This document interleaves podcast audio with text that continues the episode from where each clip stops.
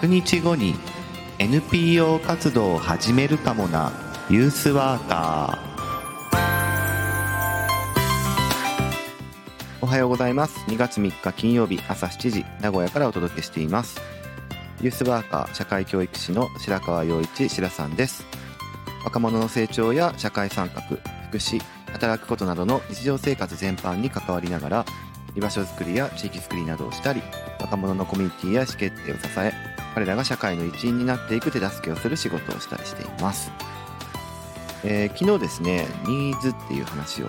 して、まあ、特に潜在ニーズと潜在ニーズっていうね、えー、2つがある中で、まあ、潜在ニーズっていうのはあの捉えにくいというかえー、捉えるためにまあ工夫が必要になってくるよということで、まあ、アートの力を、えー、活用するっていうまあ実践のお話をちょっとしたわけですが、あのー、まあ、ニーズを充足させるっていうかですねそういう考え方は非常に、えー、重要だと思っています、まあ、ユースワークにとっても生きる上で、えー、おいてもですね、えー、で今日は丁寧な発展っていうことについて、えー、ちょっとですね、まあ、知識的なお話というか、えー、をしたいなというふうに思っています。えー、今日もよろしくお願いします。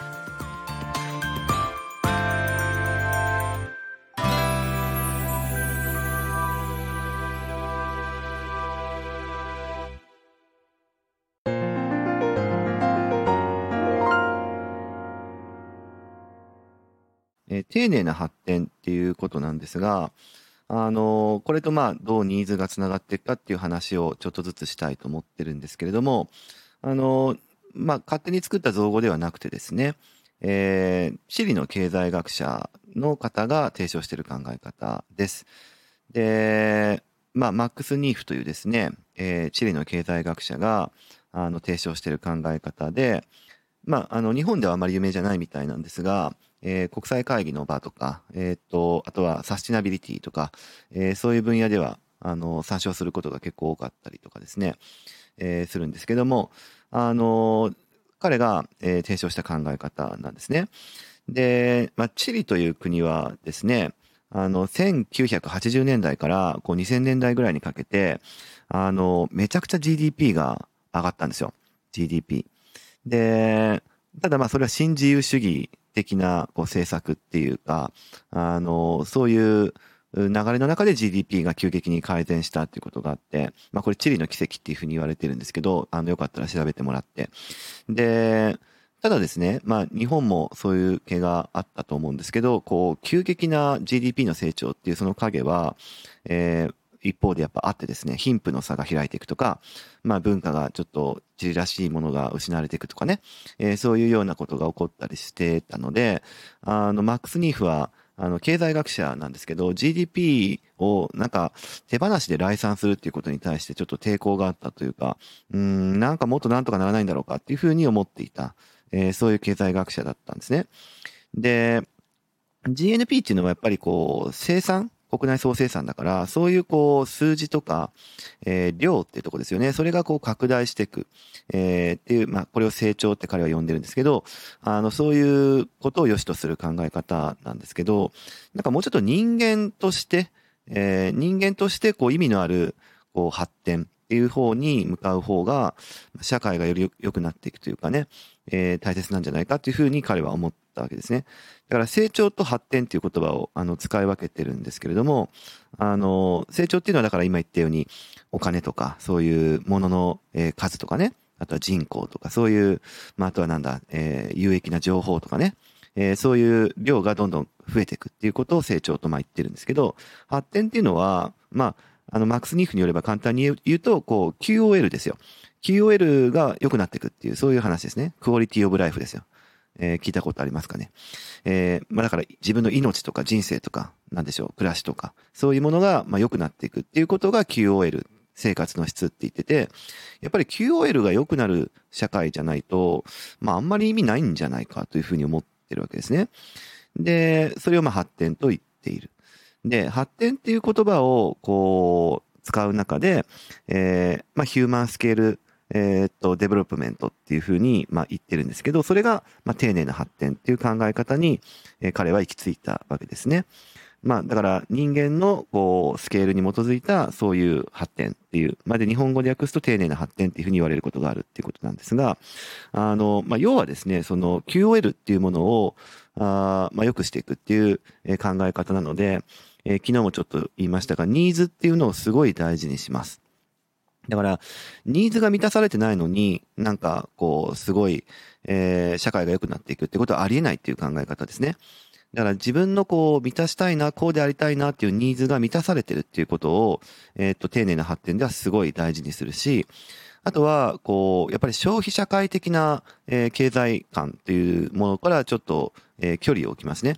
えいろんな情報とか、えー、に踊らされて、え、あれも買わなきゃこれもしなきゃとかっていうふうに駆り立てられる、操作されるというかね、え、そういうんではなくて、やっぱり自分としてどうしていきたいかっていう、自分のこう自立っていうことを彼は言うんですけど、人間の自立を促すっていうことを、あの、していくっていう考え方の方が、まあ、やっぱり QOL 上がっていくんじゃないかということで、あの、これが、え、マックス・ニーフの経済観、えー、丁寧な発展っていうものの基本的な考え方になるんですね。で、あの、これだけだと、まあ、そういう考え方があるのかってことで、まあ、あの、ブータンのじ、あの、幸せを基本とした、えー、っと、まあ、なんでしょう、考え方もありますよね。えー、GNH でしたっけ、えー、国内総生産じゃなくて国民総、えー、幸福量だったかな？っていう考え方もありますけれども、あの、だからそういう方向の話と、えー、近いというふうに思ってもらって結構だし、あとは、えー、っと、国際会議とかではよくですね、マックス・ニーフによればね、みたいな話とかも結構引用されるぐらい超有名な考え方で、やっぱりだから GDP、えー、まあ、市場主義っていうか、いうところから脱却をするというか、資本主義っていうものの限界とか、えー、そういうところも見据えてやっていかなきゃいけないんじゃないかっていうふうに今、えっ、と、社会が、世界がなってきてるわけですけど、そこに対してマックス・ニーフの丁寧な発展っていう考え方は非常に、えっ、と、大事な考え方だと個人的に思っています。で、これがユースワーク実践とどうつながっていくかっていう話なんですが、えー、昨日のニーズの話もそうなんですけど、もうちょっと復習すると、やっぱり若者の声に耳を傾けるとか、えー、若者の意見を聞くだとかですね、言ってる時に、やっぱりこう、それは要望にた、えー、若者から要望があって、それを大人ができるかできないかっていうふうに判定を下すっていうことが、えー、意見を聞くとか、えー、声を聞くっていう話じゃないんですよって話を昨日したわけですね。で、そうなった時に、えっ、と、表面に現れている要望とか、えー、そういうものがあったとしても、その奥にあるものにも、えー、そっち側の方にもですね、そっち側の方にだけじゃなくて、そっち側の方にも、えー、耳を澄ませて背景を感じ取るっていう能力が必要になってきますよねっていうことを、えっ、と、ユースワーカーはすごく大事にしなきゃいけないわけで、でそれは何かっていうと、まあ、詰まるとこニーズですよね。どういうニーズが彼らにはあって、そのニーズを満たしたい、そのニーズをえー、よりよくこう充足させたいっていうことから、今こういう意見を言ってるんだっていうふうに感じ取るっていうことが必要なので、えー、重視すべきはニーズなんだっていう話です。で、丁寧な発展も、あの、ずっと今説明してきてるように、ニーズっていうものを非常に大事にしていくんですけど、あの、その中で、こう、考え方としてめちゃくちゃ重要なところはですね、えっと、ニーズっていうものと、あとそのニーズの満たされ方っていうことと、あとそれを満たす具体的なものとかサービスっていう、それを、えー、ちゃんと区別してるっていうことですね。あの、何言ってるんだかっていうこともあるかと思いますが、えー、とりあえずちょっともう少し聞いてみてください。えー、3つあると。ニーズと、そのニーズの満たし方と、それを満たしてくれる具体的なものとかサービスは、えー、違うんだというか、それを分けて考えようっていうふうに、えー、言っています、彼は。あの、例を出すんですけど、例えばね、あの、よくうちの施設でもあるんですけど、あの、オープンスペースが結構充実してるもんで、えー、そこでね、例えば、えー、若者たちから、まあ、大きなテレビがあるから、そこでね、えー、テレビゲームをしたいから、えっ、と、ゲーム機を買ってほしいみたいな、そういう、えー、ことを、まあ、耳にしたとしましょう。そういう意見を聞いたとしましょう。例ですね。で、まあ、その、なんだろう、今だったら任天堂スイッチとかですね、えー、そういうものを使ってスマブラとかやりたいわけですよ。マリオカートとかやりたいわけですよ。みんなでね。で、そういうことを、まあ、聞いたとする。で、昨日も言いましたけど、それを大人ができるとかできないとかっていうふうに判定して、やりましょう、やり、やりませんとかっていうのは、そもそも意見を聞くって話ではならならないわけで、えー、ニーズに耳を傾けるっていうことが必要になってくる。えー、つまり、彼らは、ゲーム機が欲しいというふうに、えー、自分自身でもそう思ってるかもしれないし、その奥底にあるニーズっていうものを自覚しているのか、えー、それはわかんないけれども、我々から見ればなんでゲーム機欲しいんだろうっていうところに目を向けるわけですね。でそうすると、えー、例えばその子、えー、にしてみれば、えー、みんなでワイワイできる、オープンスペースでもっとワイワイできるような、あのことが、えー、あってほしいというか、自分の身の回りに起こってほしいっていうことがあるわけですね。えー、ワイワイしたいってことですね。で、そのワイワイしたいっていうのは、えー、もうちょっと深掘りしていくと、例えばその人には、えー、ワイワイするっていうことが、例えば普段学校とかね、えー、行ってても、そんなにこう、なんちゅうかな、キャラクターで演じて、えー、窮屈だなとかっていうふうに思いながら学校生活を送っていたりとか、なんとなく学校生活が、うん、つまらないというか、えー、面白くないというかね、そういうものがあるので、せめて、えー、ここで出会ったね、いろんな友達とかと、えー、の、せっかく気の合った仲間たちがいるので、えー、そういう人たちとただ、えー、喋ってるのも楽しいけれども、もっと刺激的でワイワイと、あの、していくような、えー、関係性が築けたらいいなとかっていうふうに思ってるから、そういうふうな、えー、ゲーム機が欲しいっていう話になったのかもしれないっていうふうに、こんな感じで深掘っていくわけですよ。これユースワーク上の具体的なお話ね。で、丁寧な発展っていうのは、こういう遡り方とか、えー、まあ、次元の違いっていうものを明確に意識します。だから今の話でいくと、その子にとってのニーズっていうのは何かっていうと、あの、オープンスペースで、えー、出会った仲間たちと、えー、刺激的な、えー、そういう、こう、ワイワイするっていうことを、えー、もっとしたいなというふうに、えー、まあ何か、こう、えー、ほっとできるようなというか、安心できるようなというか、そういうようなニーズを持ってたりとえいうふうに見な見なすことができますねということですよね。で、それを満たす方法として、えー、っと、彼は例えばゲーム機があったらいいんじゃないかっていうふうに、えー、思ったわけですね。ゲーム機があると、まあ、要はそこで対戦ゲームとかするのかな、えー、そういうようなものを通してワイワイするっていうことが実現できるようになるじゃないですか。だからそのに、えー、ゲーム機、えー、まあ、それを促進する、あの、ツールってことかな？そういうものがあった方がいいっていう風になるわけですね。で、そのツールって何？ってなった時に、例えば彼は任天堂スイッチっていう風に言ってくるとかね。具体的なものですよね。っていうような、えー、順番になってくる。だからこういう風に3つに区分するってことですよ。えー、充足させたいニーズって何かってこと。え、みんなでワイワイしたいってことですよね。あとみん、みんなで仲良くなりたいとかそういうことかな。えー、そういうようなニーズかな。で、それを満たすために、えー、ワイワイするための何かツールっていうものがあった方がいいっていう満たし方っていうものを、えー、彼は、まあ、内在持っているっていう話。で、その満たし方を実現してくれるものは何かというふうになった時に、えー、彼の場合は任天堂スイッチだっていうふうに言ってくるっていう話ですね。こんな感じで3つ必ずニーズと満たし方と具体的なものサービスっていうのを分けるっていう話ですね。で、そこは、こう、丁寧な発展の肝なんですけど、これってやっぱりユースワークの話でもあるんですけど、やっぱり基本的なこう社会観、えー、まあ経済観というか、にもつながってるなというふうに思ってるんですよね。